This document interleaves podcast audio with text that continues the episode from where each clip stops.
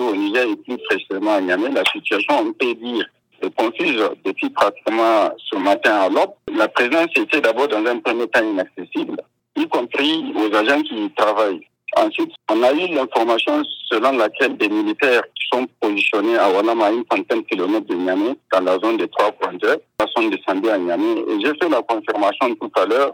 Sillonnant la zone un peu, la zone présidentielle, présentement, toute la zone est quadrillée, tous les services sont fermés, y compris un peu euh, l'hôpital national où c'est devenu inaccessible parce que c'est pas tellement loin de l'hôpital national de Niamey. On ne sait pas exactement qu'est-ce qui se passe euh, pour l'instant. On sait simplement que depuis le matin, le président, selon certaines informations, est entre les mains des militaires présumés, mais c'est pas encore confirmé. On dit simplement qu'il se porte bien, tout comme c'est les membres de sa famille. D'aucuns parlent de garde présidentielle qui serait à l'origine de ce mouvement d'humeur, on va l'appeler comme ça. Qu'est-ce que vous en savez? Oui, effectivement, c'est au niveau de la garde présidentielle. Parce que la garde présidentielle, c'est une entité autonome. C'est cette garde qui est chargée de la sécurité du président. Et c'est avec cette garde-là que ça a commencé parce que c'est la garde qui a pris le président. Les informations qui ont filtré laissent croire que c'est lié au fait qu'il avait l'intention de limoger. Le chef de corps de la garde présidentielle, euh, il s'appelle euh, Général Omar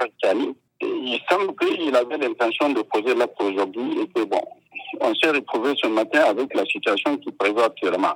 Maintenant, qu'est-ce qui a fait que les militaires qui sont au niveau de Wanam et ceux qui sont positionnés au niveau des Dosso est-ce qu'ils les a fait descendre à Niamey Est-ce qu'ils sont venus en renfort Est-ce qu'ils sont venus pour essayer de décanter la situation Pour l'instant, on ne sait pas grand chose là-dessus. On a tenté de joindre le ministre de l'Intérieur depuis ce matin, mais son téléphone reste fermé. Il semble que le ministre de l'Intérieur également est entre les mains de militaires présumés. D'aucuns parlent également de la prise de la télévision nationale. Est-ce que cela est vrai et par qui?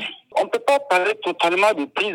Ils sont là, ils ont fait un mouvement au niveau de la télé nationale, effectivement. Quand vous dites ils, vous parlez de qui? Je veux parler des soldats, des militaires. Des militaires de la garde présidentielle Mais pas les militaires de la garde présidentielle qui, ont, qui sont déployés, y compris dans les parages. C'est les militaires qui sont venus d'ailleurs de Walam et de Dosso. Les militaires de la garde présidentielle sont juste eux au niveau de, de la présence de la République. Les fonctionnaires qui sont là-bas, les journalistes qui sont là-bas, ils continuent les émissions normalement. Est-ce que la vie continue normalement son cours à Niamey? En ville, les gens circulent, ils vont à leurs occupations, la circulation de transport urbain fonctionne, les marchés sont ouverts, les petits commerces dans les rues fonctionnent.